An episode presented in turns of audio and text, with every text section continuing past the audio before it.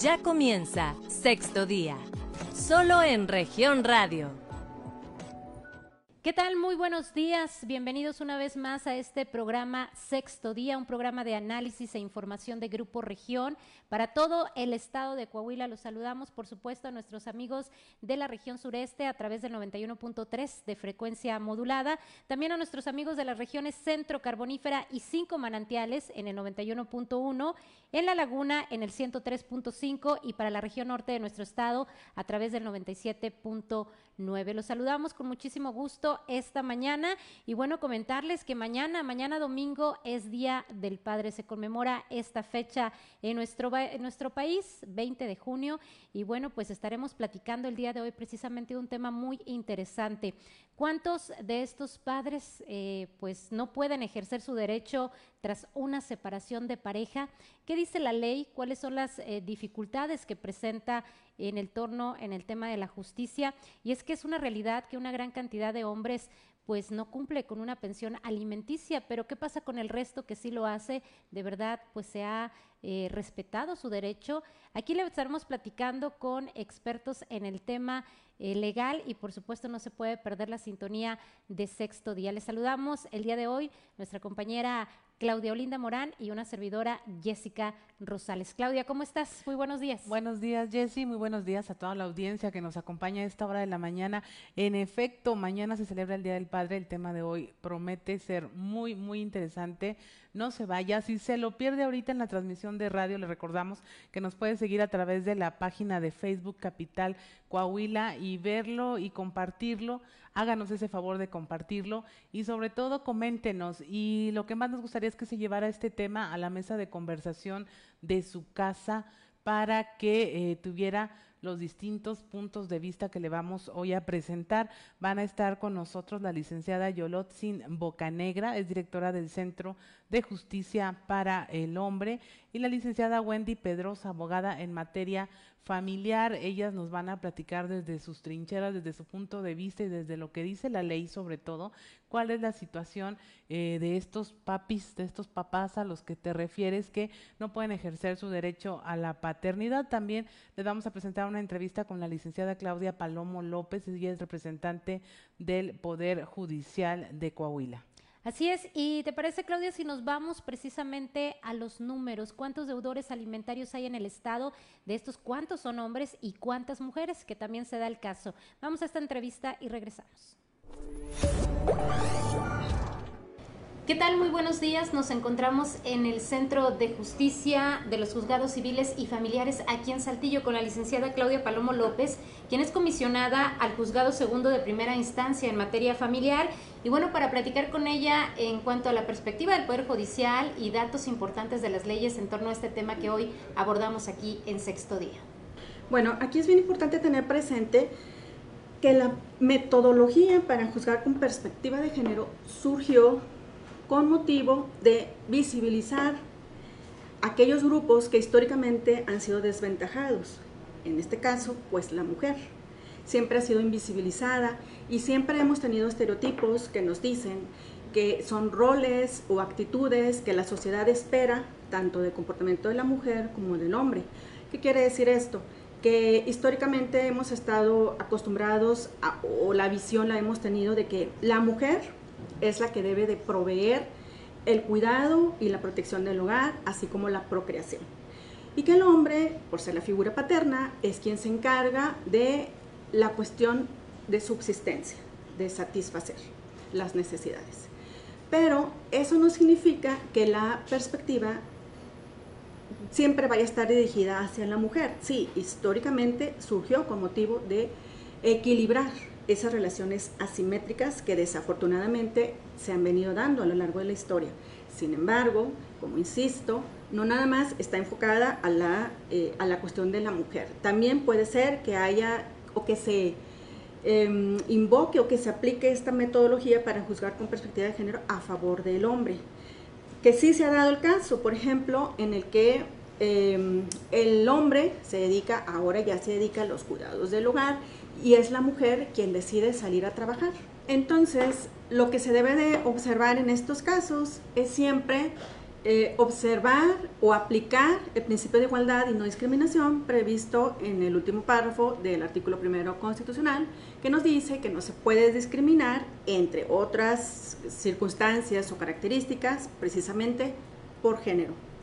Y yo quiero comentar así de manera muy breve que eh, ya hubo un caso, pero la Corte Interamericana de Derechos Humanos, el caso Atala contra, Atala contra Chile, en el que eh, una pareja se divorcia, ella era una jueza, se divorcian, después de, este divorcio, la, jueza decide formar una familia o, hacer una relación de pareja, pero con una persona de su mismo género.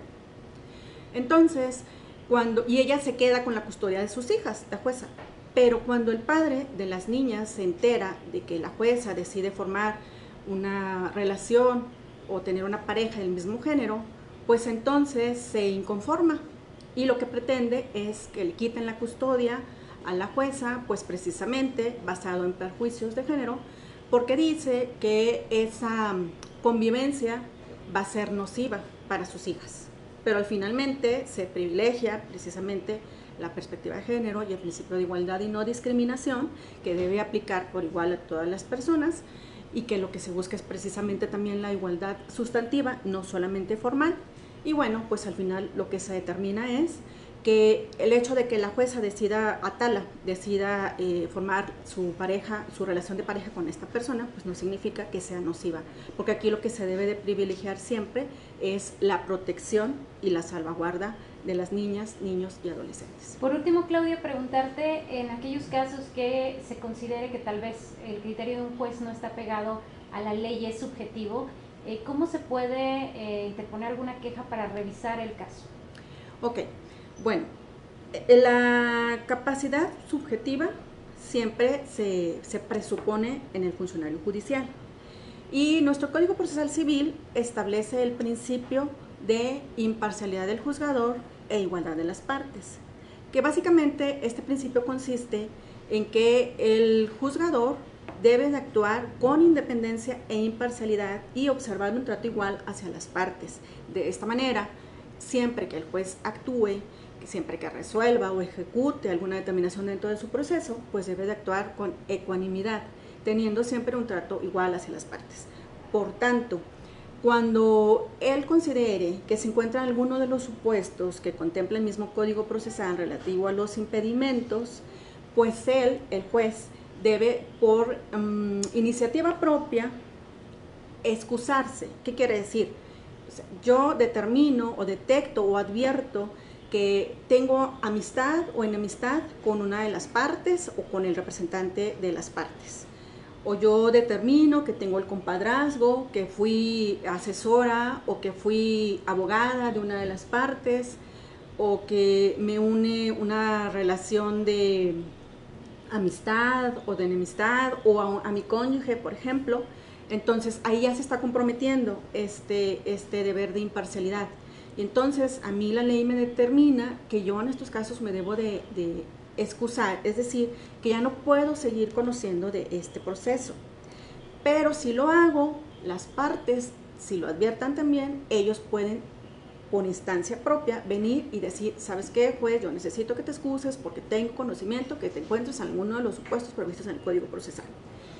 Y entonces, en este supuesto, ya sea que el juez determine excusarse por iniciativa propia o que sea a petición de una de las partes, lo que se hace es que se suspende todo lo actuado hasta ese momento, se remiten las actuaciones a la autoridad competente, dependiendo de quién viene la excusa, porque puede ser tanto de un juez como de un magistrado distrital o de magistrados de pleno o de sala, y entonces se remiten las constancias con un informe a la autoridad competente para que dentro del plazo de los cinco días siguientes dicte una resolución. Esta resolución es inatacable, es decir, ya no posee ningún recurso, es terminal, vamos a decirlo.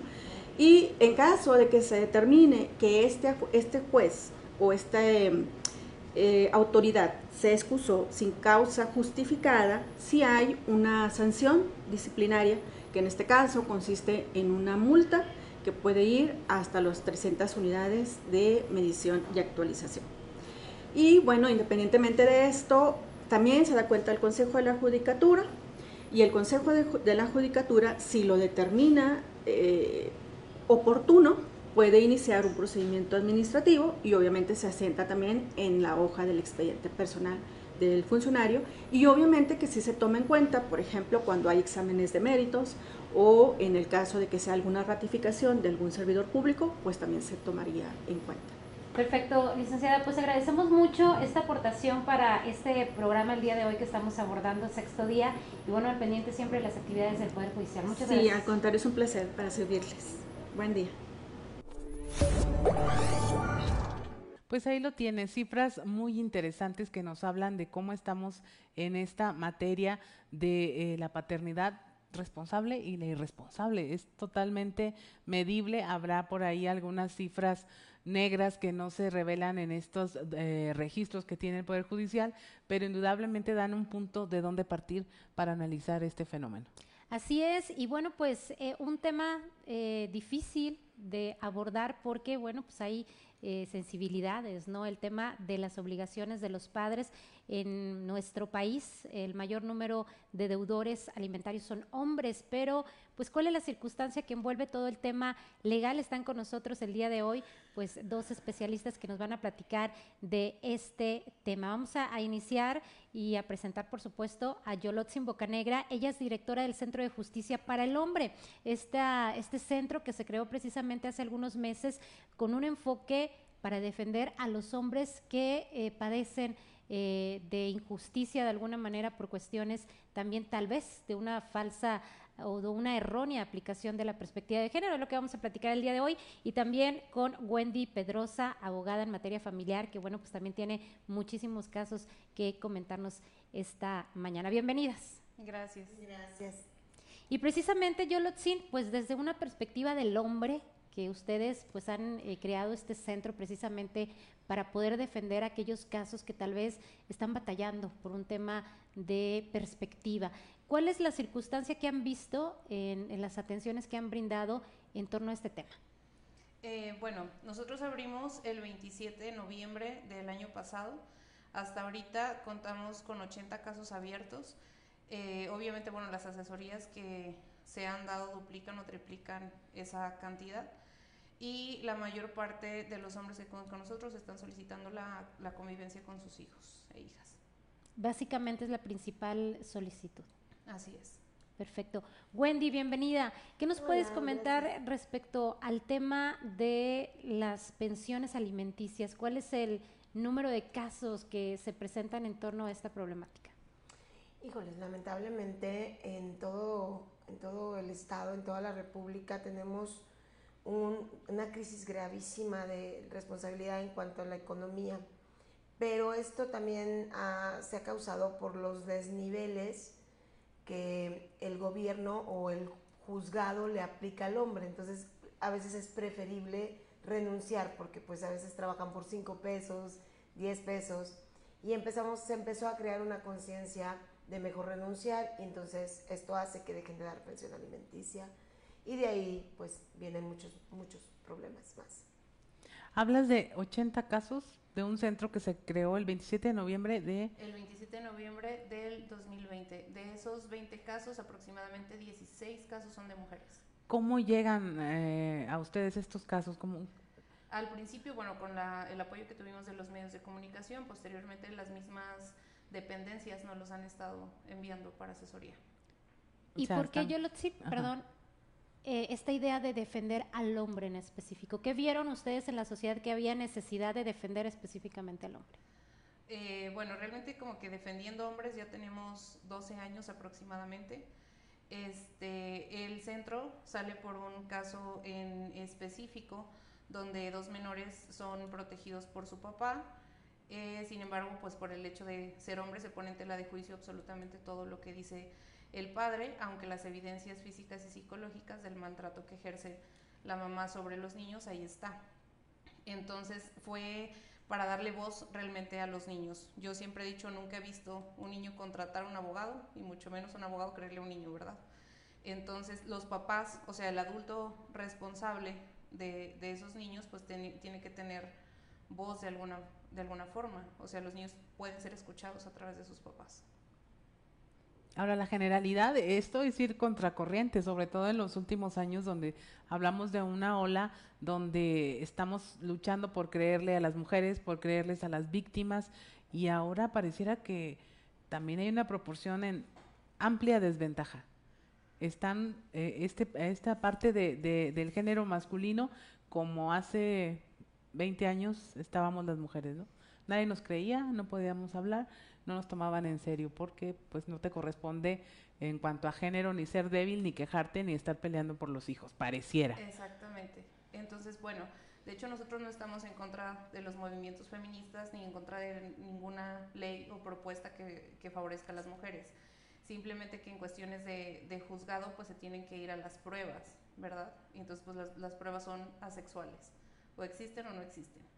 Entonces sí se ha estado... Eh, aplicando, haciendo una mala aplicación de la perspectiva de género. Eh, la Suprema Corte de Justicia tiene un protocolo para juzgar con perspectiva de género y este protocolo dice que es cuando ciertas poblaciones, digo, lo voy a decir así coloquialmente porque no soy abogada, cuando ciertas poblaciones tienen, tienen desventaja. Entonces los hombres, específicamente en el tema de derecho familiar, tienen muchísima desventaja. Todo lo que se trata en cuestiones de familia en los juzgados es emocional. Entonces, de acuerdo a los constructos y a la, construcción social que hemos hecho acerca de la masculinidad, pues claro que los hombres no tienen permiso de sentir, no tienen permiso de extrañar a sus hijos, eh, y, si ellos eh, luchan por una convivencia con sus hijos, es tomado como actos de molestia contra la mamá. No se ve propiamente el interés o por, por el ejercicio de su paternidad. Claro. Wendy, en el tema precisamente de esta cultura que se ha creado en el Poder Judicial, tú que estás activa todos los días eh, eh, defendiendo diversos casos. ¿Cuál es lo que es, con qué te topas con los jueces? Porque a veces vemos que tienen criterios pues muy fuera de la ley, a pesar de que son quienes tienen que impartir la justicia, ellos por su criterio propio resuelven a veces veredictos que pues son injustos, a veces para hombres, incluso mujeres, ¿no? Abuelitas también. Eh, lamentablemente hay mucha población que, y sobre todo los niños, ya hombres, mujeres, los niños siempre son los más afectados. Por ejemplo, en el caso de, aquí de Saltillo, los jueces que tenemos, todos tienen un criterio súper diferente. ¿Qué te hace ver? Que el Poder Judicial en general, eh, pues tiene que capacitarlos más, darle más cursos de la paridad de género, de la niñez, de las cuestiones emocionales. Yo, por ejemplo, sí estoy un poquito eh, conflictuada en que un juez tenga problemas emocionales eh, familiares y sea juez familiar. Porque vas a tener una tendencia a ayudar al género, por ejemplo, si estás divorciado y tú no tienes libre convivencia, pues ¿qué vas a hacer? Cada hombre que llegue lo vas a beneficiar. Y así tengo un juez aquí en Saltillo. Y así hay unos, una juez en Saltillo también que beneficia mucho a las mujeres porque, eh, y así en todo el estado, o sea, la verdad, eh, todos tenemos a la mejor familia o hemos, pero hay gente que no ha superado esas situaciones, como lo decía la licenciada, emocionales. Al final de cuentas, el derecho familiar lleva mezcla muy alta de emociones. Y es por eso que hay un centro especializado de psicólogos, trabajadores sociales, que se supone deben de llevar las pruebas, pero efectivamente hay veces que la misma psicóloga le dice al juez, dale la niña al papá, dale los niños al papá o dáselos a la abuelita y el juez dice, no, no, no, no, la mamá, entonces, por detalles así es que el Día del Padre ahora tiene que ser muy peleado, ¿no? Ahora ya hay la mamá luchona, la festejan a la mamá y vamos creando una eh, subcultura con nuestros hijos. Lo hablaba la licenciada y hablaba también la licenciada de lo que era hace 20 años, cómo estaban las mujeres. Hace 20 años en Coahuila podían matar a una mujer infiel, para que se den una idea. y era como defensa propia. Hace apenas, eh, en el 2017, se crea la primera ley de la familia acá en Coahuila, que trae muchos beneficios, pero en exageración para la mujer. Y eso hace entonces que los hombres empiecen a tener tantos problemas y se crean muchos conflictos en cuanto al criterio de, de la paridad de género. Perfecto. Nos tenemos que ir a una pausa, pero eh, rápidamente podríamos platicar el tema del porcentaje de pensión. Es un eh, criterio también que se ha establecido del 15%. ¿Esto es real o tiene otros factores? No, debe de ser con otros factores. Eh, la ley es muy clara en la proporción del que lo necesita y en la proporción del que los puede dar. ¿Qué es esto? Pues si yo tengo un niño que tiene este, perdón, Asperger, por ejemplo, o necesita una silla de ruedas, lentes, tan sencillo como lentes o brackets. Yo no te puedo dar una pensión del 15% porque obviamente hay un gasto extra. No es lo mismo también un papá que es operario y gana 1.500 pesos y le doy un 20% o un 15%, pues son como 200 pesos, a un papá que gana 50 mil pesos. Entonces sí hay un error ahí en, que, en los criterios. Perfecto. Bueno, vamos a seguir platicando más de este tema, así que quédese con nosotros aquí en sexto día. Tenemos que ir a una pausa. Somos Claudia Olinda Morán y Jessica Rosales. En un momento regresamos con más información. Solo en región radio. Estás escuchando Sexto Día. Solo en región radio. Regresamos a sexto día y estamos hablando de un tema que es muy importante. Ponga atención y compártalo con su familia. Eh, vamos a hablar en un momento más, vamos a continuar hablando del tema de las pensiones, cuánto tienen que aportar los papás una vez que se separan eh, para la manutención de sus hijos. Era un tema que estábamos tocando antes del corte, pero por lo pronto le queremos presentar tres testimonios. Eh, escúchelos, son tres, ¿verdad? Tres testimonios de, papás que están luchando por poder ejercer esta paternidad. A sus 25 años, Ociel se separó de su pareja cuando el hijo de ambos tenía apenas un año y medio de edad. Nunca pensó que sería vulnerado su derecho a la paternidad, pues inició un proceso judicial para garantizar la convivencia que en ese momento le era negada por su expareja. Pero el presunto influyentismo de la contraparte y las trabas legales le han impedido ver a su hijo por casi una década ya tenía una pareja para ese tiempo eh, que aparentemente era influyente. Entonces me dijo, mira, de una vez te digo, no vas a ganar nada. Le dije, no, pues no me interesa, yo solo quiero ver a mi hijo. O sea, alguien que trabajaba en los juzgados me dijo, su abogada nunca pierde en este, en este juzgado. ¿Por qué no? Porque es madrina de bautizo de la juez. Desde el primer momento fui que fui a hablar con la juez, así súper feminista, de que es que seguramente la golpeaste, es que seguramente, espérame, todavía no te platico nada. Eh, también me pasó en Pronif con la primera persona que hablé, este, no recuerdo su nombre, pero así, lo primero fue, seguramente usted la golpeaba, seguramente, espérame, o sea, ni siquiera les contaba la historia y ya tenían como que esa predisposición para el hombre de, es que la golpeabas, es que le decías cosas, la pensión depositaba eh, todos los meses y demás. Hace dos años, Ociel desistió de su lucha legal, pero frente al metro y medio de hojas que representan su expediente, espera que algún día su pequeño tenga conciencia del amor de padre que asegura siempre prevalecerá. ¿Qué le dirías a tu hijo si lo tuvieras en este momento frente a ti?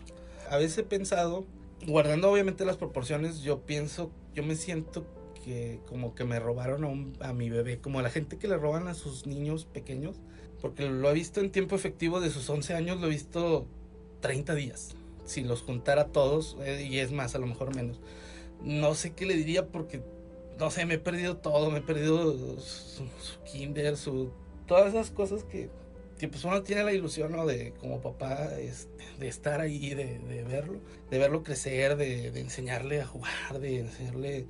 Eh, es muy difícil, no, no, te no, no, sé qué le diría. Luego hay quien dice, es que como quiera... Eh, guarda todo, tengo un expediente como de un metro y medio y, dicen, no es la primera vez que lo he escuchado, que él va a ver todo lo que luchaste, sí, pero ¿quién va a devolver el tiempo? Roberto tiene 42 años y hace 5 que no ve a su hija por la negativa de su madre, a pesar de que existe un acuerdo de las autoridades. Y aunque en algún momento contó con la custodia de la niña, asegura que durante ese tiempo nunca recibió un apoyo económico como se le exige a los padres. Durante el 2015-2017 yo me hice cargo de todos los gastos de ropa, de comida, de casa, de escuela, los gastos correspondientes que me tocan como padre sin pedir un centavo o sin recibir un centavo de parte de la madre. Cuando se suscribe este acuerdo, pues definitivamente ella renuncia a, una posible pensión en caso de que yo tuviera la niña. Cuando tiene que entregarla, la señora manifiesta por teléfono que si yo no iba con el ejército y con la fuerza pública, ella no me iba a entregar nada y que la niña ya me había olvidado. El juzgado hizo un expediente que ya hay una sentencia este, y todavía pues el juez, la juez, doctora en derecho, me dijo, pues póngale billete, señor, para que se le vea el interés que tiene por su hija, lo cual me parece total absolutamente deleznable. Y bueno, ahí escuchamos algunos testimonios de hombres que han pues tardado más de una década en esta lucha legal para poder convivir con sus hijos. Desafortunadamente, bueno, pues no han visto la luz en sus casos. Y precisamente hablando del tema de pensiones, que estábamos platicando sobre esto, hay criterios que dicen que es un 15% por niño, pero aquí las especialistas nos hablan de otros factores y preguntarles, ese 15% por hijo es, bueno, cuando se separa le corresponde a quien no se queda con los niños, pero la ley no dice que mamá y papá deben hacerse responsables económicamente por igual. ¿Cómo está la circunstancia eh, en, este tema, Wendy? Eh, dice que es en partes iguales, o sea, sí lo dice claro, hay un artículo. En la proporción que tú lo puedas dar, claro, por ejemplo, si yo soy ama de casa, eh, que ya casi nadie es ama de casa, pero digamos que es una vendedora de productos cosméticos que venden por catálogo, ¿no? Entonces ella gana 100 pesos diarios. Pues ella también tiene la obligación de tomar esos 100 pesos, aunque viva con el niño, y pagar el proporcional que le corresponde. Porque sí, a veces el que tiene el niño, tanto hombre como papá, cree que el otro que no lo tiene es el que los tiene que mantener.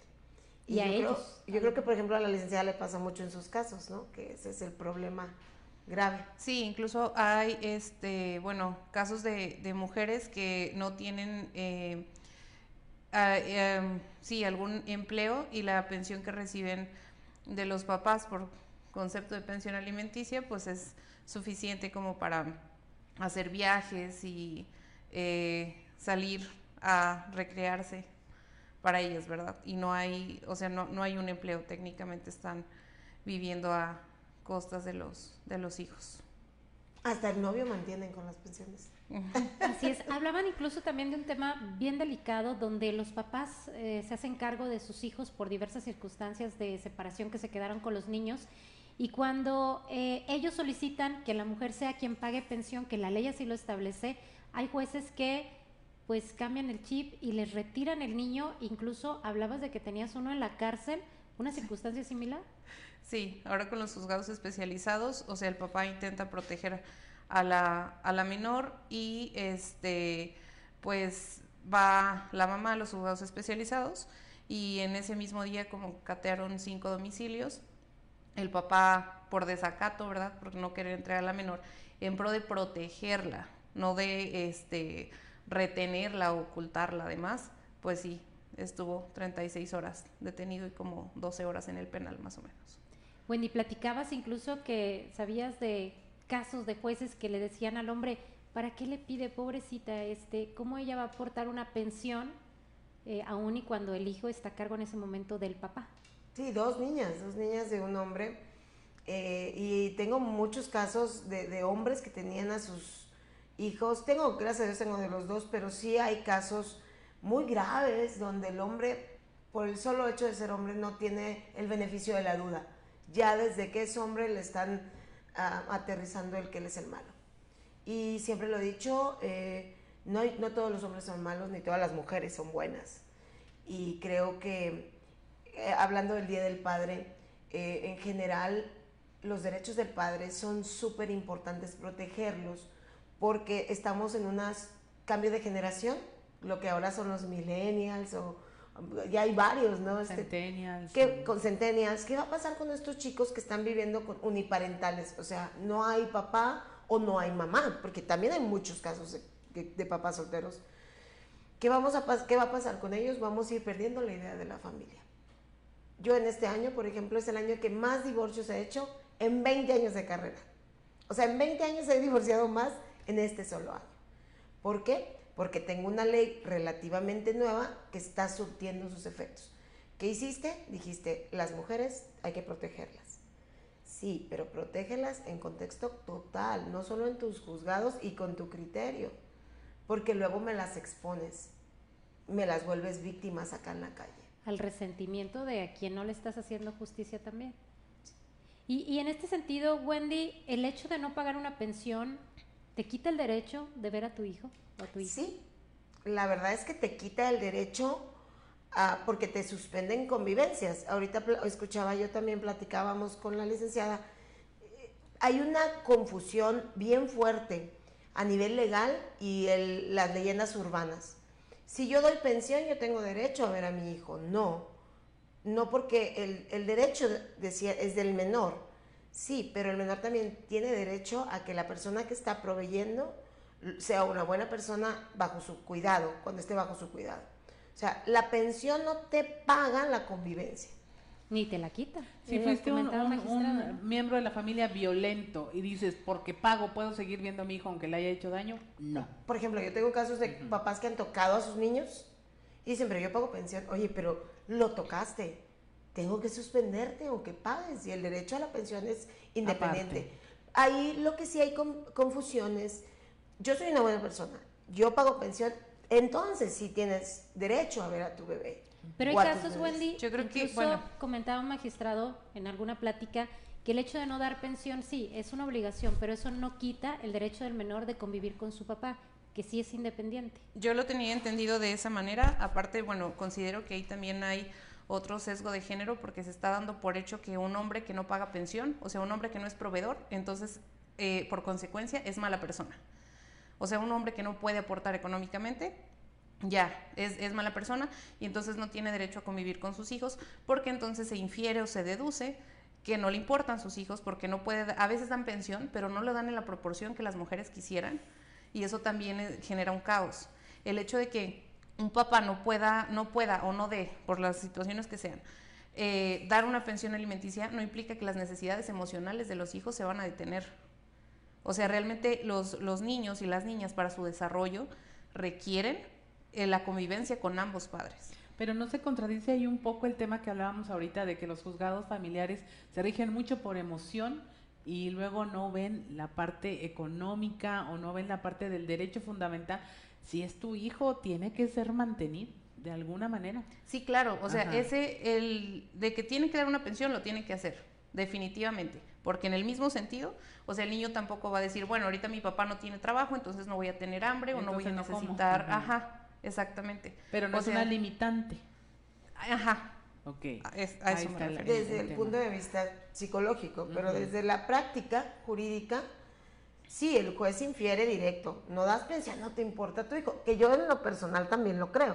O sea, ¿cómo me vas a decir, ay, hijo, te quiero llevar a, no sé, a la ciudad deportiva, pero no he almorzado, papá, no he comido, tengo dos días sin cenar? Pues el niño no se va a subir ni a un resbaladero. O sea, hay que ser coherentes. ¿Qué pasa con la coherencia? Si te vas al principio legal, un hombre que no da pensión, que no le importa si comen sus hijos, entonces quiere decir que es un hombre desobligado y peligroso porque no tiene coherencia mental. Le presto un niño, pues se lo va a dejar ahí en un autoservicio. Porque, o sea, tienes que tener un lineamiento de responsabilidad. O sea, no se basa en que das el dinero, sino que me demuestres a mí como autoridad que si eres responsable. ¿Pagas pensión? Pues eres responsable. Ahí yo Y ahí que sigue ahí- estando el juicio, o sea, sí- Sí. sigue estando la, la ley por encima del, del- del interés bien, supremo del, ajá, del menor. del interés superior del menor, ¿no? O sea, de que tiene que haber una pensión, Ajá. definitivamente la tiene que haber. Yo, a ver, viendo por el lado de muchas mamás, lo comentábamos ahorita, muchas mamás dicen, no, no me, que no me dé nada, nada más que no lo vea, que nos deje en paz, que se vaya. Pero a lo mejor están mal informadas porque creen que el recibir una pensión que es para el niño, para garantizar sus alimentos, no significa que si fue una mala persona tenga derecho a verlos. Están mal informadas las dos partes, siento Así yo. es. Tanto las mamás, y yo estoy de acuerdísimo, eh, en cuestión de género, hay mujeres malas, hay hombres malos que esté ahorita viendo una oportunidad para resarcir y equilibrar un poco la balanza, no quiere decir que no se cometan injusticias, pero sí como que es falta de, de Es información. que por eso se tiene que evaluar cada caso en particular. O sea, aunque parezca redundante, sí se tiene que evaluar cada caso en particular. Porque a veces, eh, bueno, como lo comentaba hace un momento, puede haber padres que dan pensión alimenticia, pero si no es en la proporción que la mujer lo espera o lo quiere, e, eso ya eh, genera un, un, conflicto. Así es. De hecho, bueno, eh, para partir del problema en su origen, hay una problemática en los adultos, en la pareja. Ellos se separan, pero eh, pues nadie piensa en el menor, ¿no? Pareciera que el separarse y el conflicto, pues el, el, que está en medio siempre y el más afectado es el menor. Ahí platicábamos incluso cuando se determina alguna convivencia, los jueces no tienen tampoco este criterio de decir en un lugar neutral donde los adultos no estén discutiendo, no se avienten hasta con la cubeta, que al final la convivencia no se va a lograr por este pleito que, que surge en estos divorcios. ¿Qué tienen que hacer ahí los jueces? ¿Qué tiene que decir la ley para que los niños puedan tener a salvo su derecho de convivir con papá y con mamá? Eh, bueno, me voy a ir porque así también como critico a los jueces, pues tengo que hablar del criterio que se está aplicando en este momento que para mí también es peligroso. En este momento, los, la mayoría de los, hay cinco jueces familiares aquí en Saltillo, y los cinco jueces están pugnando, igual que el tribunal, en la convivencia o custodia compartida, que no viene dentro del código. ¿eh? En México no existe. En Estados Unidos, en la tele, en las películas, sí. aquí en México no existe. No existe. No existe la custodia compartida. Así le dice la gente. Entonces, lo que está pasando y que decía aquí la amiguita, es cierto, es que la desinformación, ¿y a qué se debe? Yo tengo como unos poquitos, casi 20 años o más que, estoy en las leyes y he visto cuatro códigos familiares. ¿Qué pasa? Esta cam y todos bien diferentes, totalmente, con perspectiva de género totalmente diferente, que los jueces quedaron mareados. O sea, no, no se quieren ir a atacar mucho al hombre ahorita, ahorita. En este momento, los criterios en sí es que convivan con los dos. Casi hay poquitos casos, por ejemplo, eh, en donde no quieren que conviva, pero en la práctica, ¿qué pasa?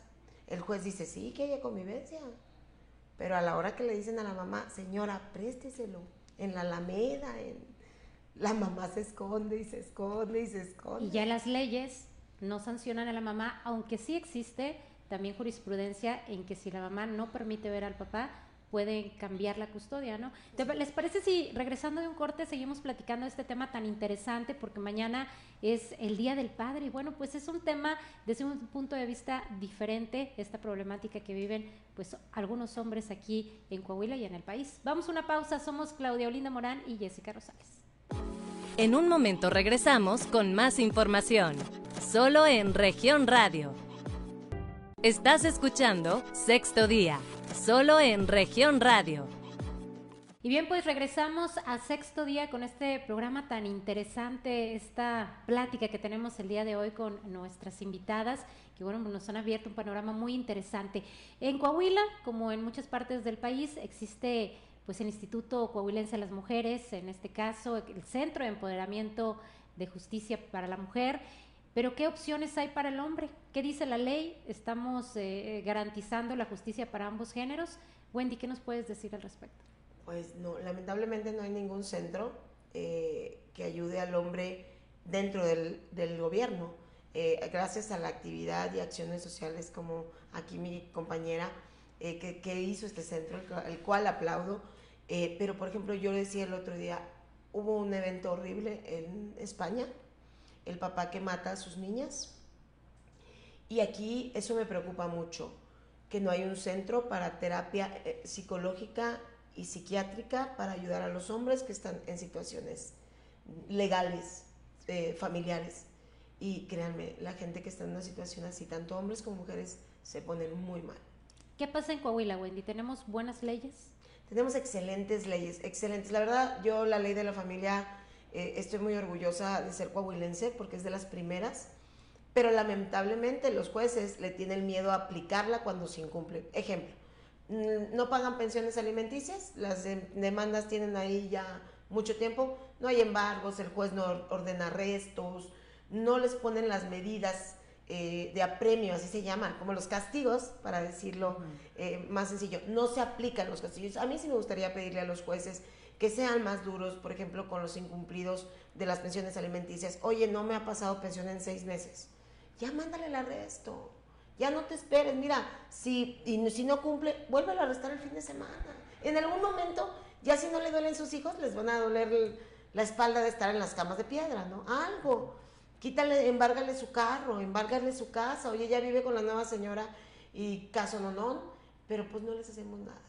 Yo creo que a los jueces hay que exigirles esta fortaleza, que no tengan miedo a ser juzgados por, por duros. Ese es su trabajo. Y en las convivencias. Y en las convivencias igual. Urge, urge, de verdad, jueces eh, de todo el Estado, de toda la República, que entendamos que el niño efectivamente siempre va a tener la necesidad de conocer su origen. Es que genéticamente necesitamos saber, bueno, ¿por qué a mí me gusta dormir más si mi mamá se duerme bien poquito? Necesita conocerse. A lo mejor no va a ser el mejor ejemplo de papá o de mamá, pero necesita conocerlo, aunque sea una hora en un centro especializado hay convivencias que no se están dando por la mamá. Y esto, dice la ley, que puede originar el cambio de guardia y custodia. ¿Saben cuándo se da eso aquí en Saltillo? Nunca. Y le dices al juez, pues por favor, tiene tres años, cinco años, diez años que no había su hijo, ya nada más cámbialo. O sea, la corte ya te dijo que agarres al niño y se lo des al papá. No. No se aplica.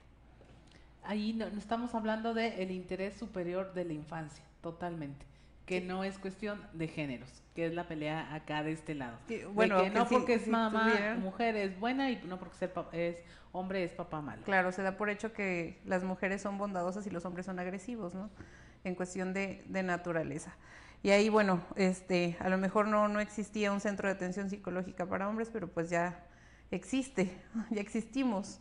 En el Centro de Gestión de Justicia para Hombres, pues damos asesorías legales y psicológicas damos apoyos sociales, tenemos eh, vinculación con otros con otras asociaciones que se dedican a dar clases de defensa personal para erradicar el bullying y pues sí, como lo comentaba la, licenciada Wendy, pues sí, las leyes ya existen, pero no son, no, no las aplican. Entonces, ¿qué hacemos nosotros? Eh, gestionar eso. Técnicamente, si realmente se se le diera el acceso a los derechos a cada persona como corresponde, haríamos una sociedad más equilibrada. O sea, tanto el niño tendría o la niña su pensión alimenticia garantizada, como el papá su convivencia y la mamá la tranquilidad y su tiempo de recreación que como persona requiere, ¿verdad? Entonces sí, sí es este, muy importante que se haga la, aplicación de las leyes y dentro de esa aplicación de las leyes y sesgo que se ha hecho, eh, es muy importante la participación de los órganos auxiliares de justicia que hasta el momento eh, no han demostrado una capacidad real porque, bueno, emiten eh, dictámenes sin tener pruebas científicas estandarizadas con validez y confiabilidad que puedan respaldar lo que están diciendo. O sea, eh, un peritaje que no está respaldado científicamente se limita a ser una opinión personal. Entonces, estamos o están dejando la tranquilidad y el bienestar de los menores en percepciones, simplemente, de personas que no tienen ah, ninguna repercusión ni ningún interés dentro del caso. Perfecto, pues un tema muy interesante, Claudia, que nos gustaría pues abordar mucho más, pero bueno, pues el tiempo en radio es corto. Mañana se conmemora el Día del Padre y pues la reflexión me parece a mí, Claudia, que eh, las autoridades deberían garantizar la justicia independientemente del género y reconocer a aquellos buenos padres y a quienes no lo son, pues que asuman ya su responsabilidad y obligación porque pues el tiempo cobra las facturas y finalmente los hijos sabrán si usted cumplió, lo buscó o no lo buscó. Así es, Jessy, y bueno, y a mí me queda un, conocimiento absoluto de este tema. Estamos... Eh, el, gobierno, el Estado está autorizando eh, que padres del mismo sexo sean papás, que mamás del mismo género sean mamás, porque a la hora de decidir en una familia heterosexual, le tiene que dar esa caracterización y ese rol a papá violento, mamá buena, de cajón. El derecho de la infancia debe prevalecer ante todo y mamás, por favor, es para sus hijos la pensión, no para ustedes. Es un derecho, no se lo quiten. El recibir una pensión no significa que tenga que haber convivencia si la persona eh, cometió alguna falta en el seno de la familia para con sus hijos. Lo que decía la licenciada me gustó mucho, no porque sea una mala pareja significa que es un mal padre. Así o es. mala madre. Y se separó de la pareja, no de los hijos. Así que bueno, garantice ese derecho de convivir con papá y con mamá para que tenga pues un futuro eh, emocional pues eh, bien cuidado porque siempre hace falta las dos figuras. Muchísimas gracias, Claudia, ya nos vamos. Ya nos vamos, nos despedimos. Gracias. Esto fue sexto día. Le agradecemos que nos haya acompañado. Quédese en el resto de la programación. Y por supuesto, llévese esta información a su mesa, a su casa y compártala. Así es. Muchísimas gracias. Somos Claudia Olinda Morán y Jessica Rosales. Nos escuchamos el próximo sábado. Te esperamos el próximo sábado a las 10 de la mañana. Hasta el próximo sexto día.